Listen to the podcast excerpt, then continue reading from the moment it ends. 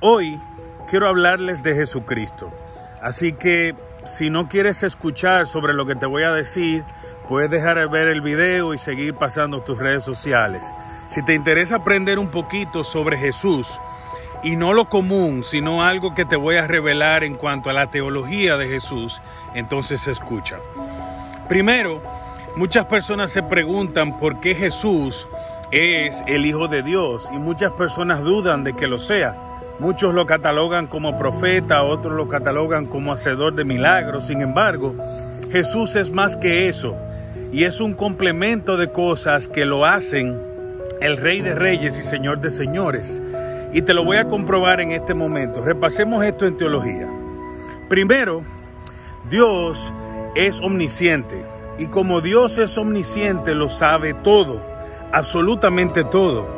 Él sabe incluso las cosas que no ha experimentado. Tú dirás, ¿y cómo Dios sabe todo pero no ha experimentado cosas?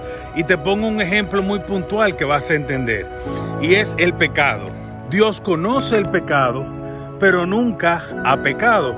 Por ende, Él nunca ha vivido la experiencia del pecado. Entonces, es ahí, en ese punto esencial, donde viene y juega el rol Jesucristo. ¿Por qué?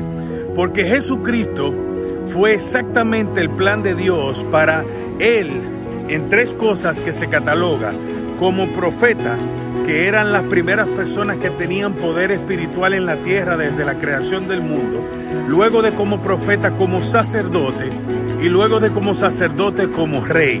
Estos tres eran las posiciones en ese mismo orden y todavía lo siguen siendo, donde espiritualmente Dios reflejaba su poder y cómo se dominaba la tierra. El rey dependía del sacerdote y el sacerdote de los profetas, porque los profetas tenían una comunicación directa con Dios, pero Jesucristo es el único que tiene estas tres combinaciones juntas, profeta, sacerdote y rey.